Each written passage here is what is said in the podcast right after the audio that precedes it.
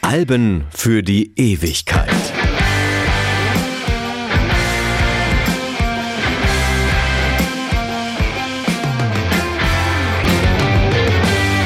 Hallo, mein Name ist Martin Busch und ich möchte euch heute ein Album vorstellen, das in dieser Reihe, den Alben für die Ewigkeit, ein absolutes Muss ist. Gut, das gilt eigentlich für alle Alben, über die wir hier reden, aber für dieses Album vielleicht doch noch ein bisschen mehr als für alle anderen. Die Musikzeitschrift Rolling Stone hat vor ein paar Jahren eine Liste der 500 besten Alben aller Zeiten veröffentlicht. Unter den ersten zehn waren vier Alben der Beatles. Und heute sprechen wir über die Nummer 1, Sgt. Pepper's Lonely Hearts Club Band.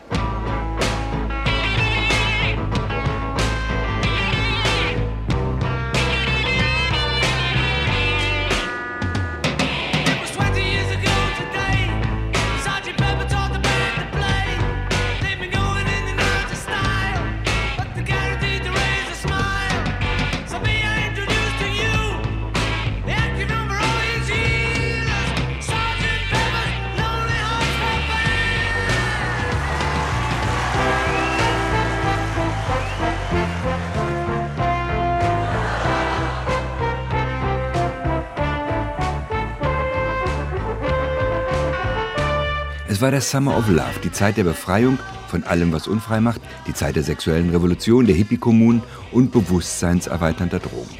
Es war der Sommer 1967. Über Deutschlands Straßen rollten VW Käfer und Opel Kadett. Die USA hatten sich in Vietnam in den folgenschwersten Konflikt der Nachkriegszeit gestürzt.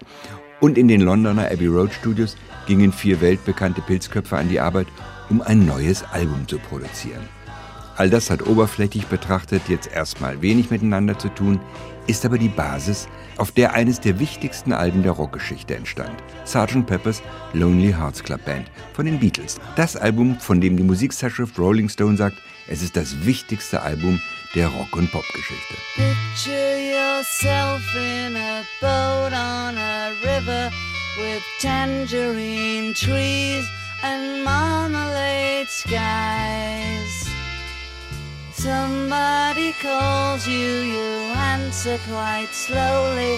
A girl with kaleidoscope eyes.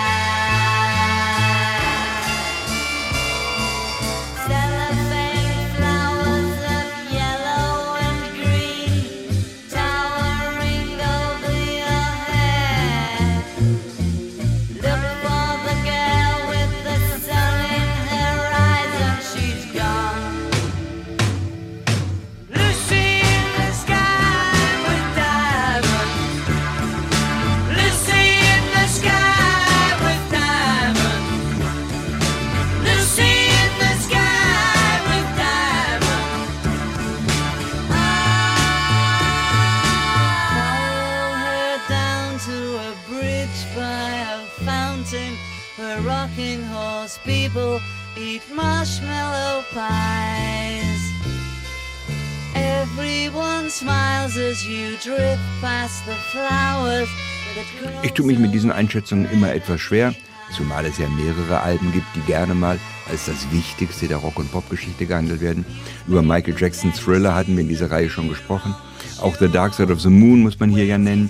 Und vielleicht, nicht jedem auf Anhieb präsent, Pet Sounds von den Beach Boys. George Martin, der geniale Produzent der Beatles, behauptete sogar, ohne Pet Sounds hätte es Sgt. Pepper nicht gegeben. Sgt. Pepper war der Versuch, Pet Sounds gleichzukommen. Kleine Gegenüberstellung gefällig? I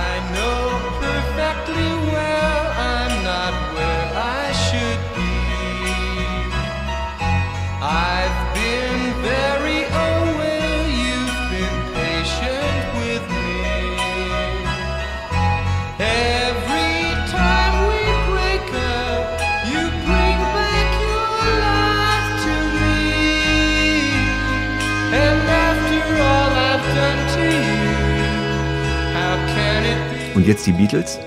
Wednesday morning at five o'clock as the day begins. Silently closing her bedroom door, leaving the note that she hoped would say more.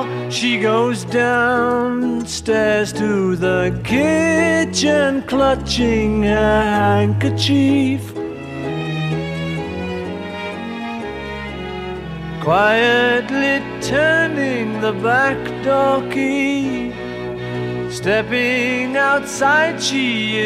Ja, die Anlehnung ist deutlich. Und Paul McCartney gibt auch unumwunden zu. Der größte Einfluss war, wie ich schon viele Male gesagt habe, das Album Pet Sounds von den Beach Boys. Und es waren hauptsächlich die Harmonien, die ich dort geklaut habe. Egal, dafür haben dann ja wiederum Pink Floyd bei den Beatles geklaut.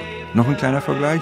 Bitte schön zuerst die Beatles. For the benefit of Mr. Kite, there will be a show tonight on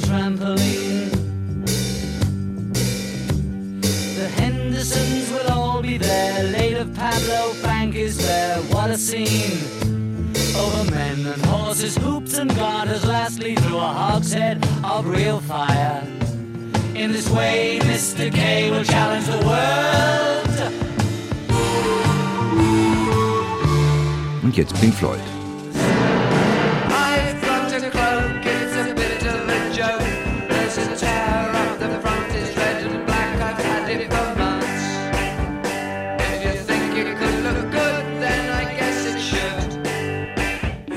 Natürlich ist das nicht wirklich geklaut, es ist ja nicht gleich, aber man hat sich gegenseitig inspiriert. Und die Beatles waren hier einfach immer ein Stückchen weiter. Sie waren am professionellsten und sie hatten mit George Martin den besten Producer. Der Rest ist Zeitgeist, denn die drei hier angespielten Alben von den Beach Boys, den Beatles und Pink Floyd sind alle 1967-68 entstanden. Das für die damalige Zeit einflussreichste war aber eindeutig Sgt. Peppers. What would you think if I sang out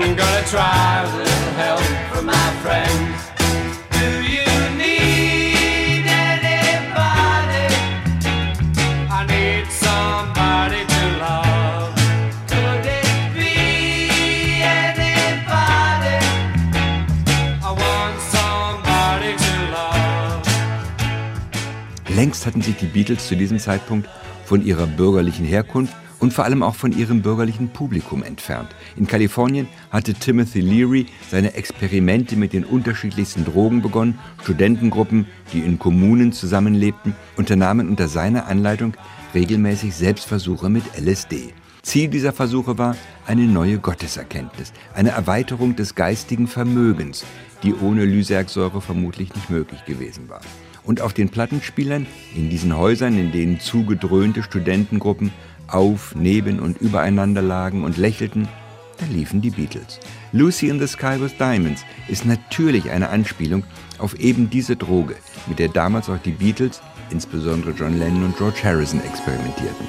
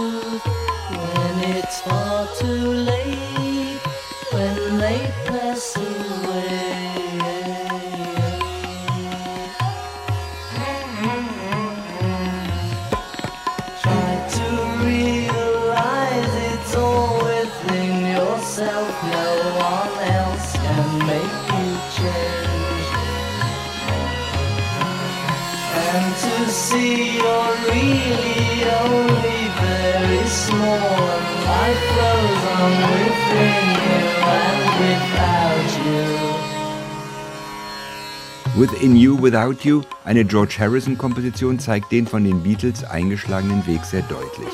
Nach der Produktion von Sgt. Peppers ging die Band nämlich für mehrere Monate nach Indien, um sich hier in der Meditationskunst unterrichten zu lassen. Das Ergebnis dieser Reise ist übrigens das Weiße Album.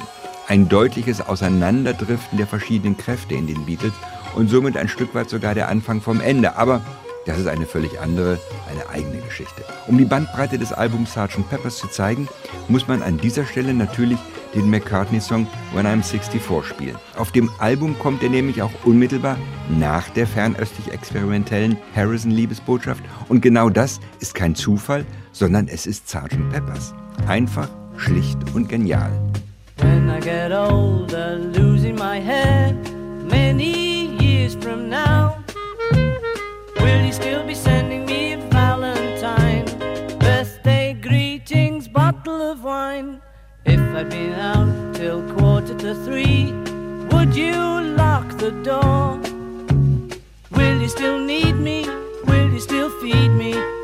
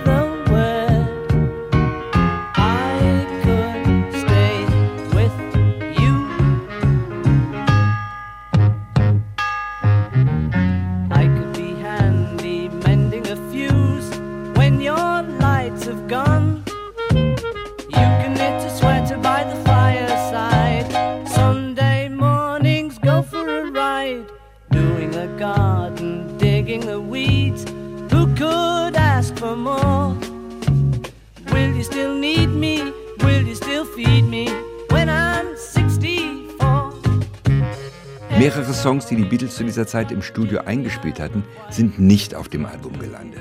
Zum Beispiel Strawberry Fields Forever, Penny Lane und Only a Northern Song. Alle Stücke, die auf späteren Alben veröffentlicht wurden, auch sehr erfolgreich waren. Sie waren ja nicht schlecht, aber sie hatten halt bei Sgt. Peppers nicht gepasst. Sgt. Peppers ist nämlich eindeutig ein Konzeptalbum. Möglicherweise das erste wirkliche Konzeptalbum in der Geschichte der Populärmusik. Auch wenn die Beatles das wohl so nicht gesehen hatten. John Lennon stellte später trocken fest, Nüchtern betrachtet war es nichts weiter als ein Album namens Sgt. Pepper, auf dem die Musikstücke miteinander verbunden waren. Damals war es eine wunderschöne Idee, aber sie hat heute keine Bedeutung mehr. möglicherweise ist er der Einzige, der das so sieht. The news today, oh boy, about a lucky man who made the grade. And though the news was rather sad, well, I just had to laugh. I saw the photograph.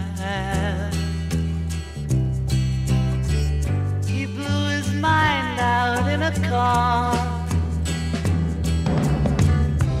didn't notice that the lights had changed. A crowd of people stood and stared. They'd seen his face before. Nobody was really sure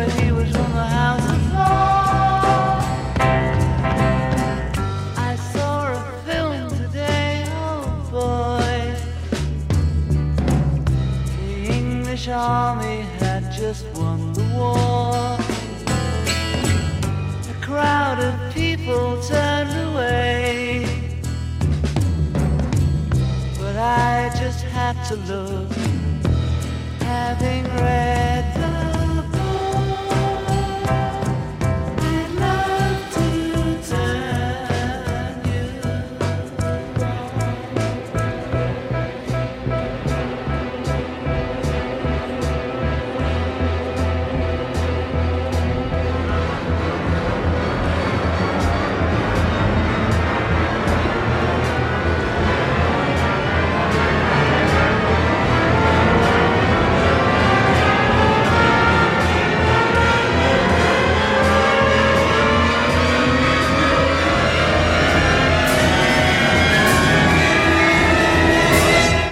Day in the Life markiert das Ende des Albums, aber vielleicht auch den Höhepunkt. Sgt. Peppers ist ein Album, das sehr viele experimentelle Elemente enthält, Ton- und Klangcollagen, aufnahmetechnische Spielereien, viele Musikinstrumente, die bis dahin in der Popmusik völlig unüblich waren, ganze Symphonieorchester nur für wenige Sekunden reingenommen und all das ist in A Day in the Life enthalten. Die Beatles konnten es sich erlauben, denn sie waren ja 1967 unbestritten die größten.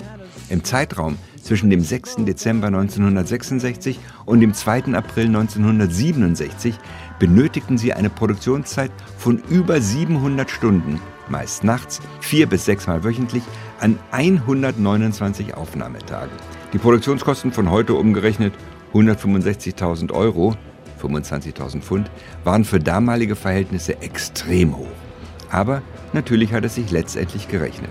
Sgt. Peppers stieg auf Anhieb in Deutschland, England und den USA auf Platz 1, holte vier Grammys und verkaufte sich allein in den ersten drei Jahren über sieben Millionen Mal und gilt heute unbestritten als ein Album für die Ewigkeit.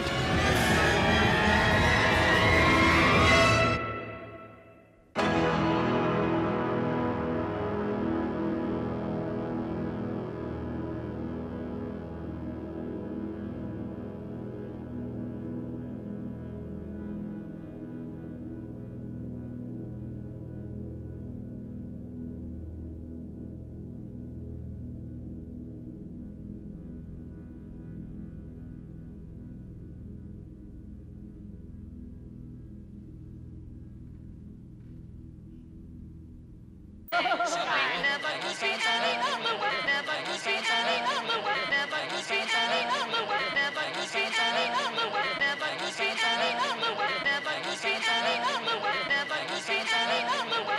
goes green, sunny, up the work,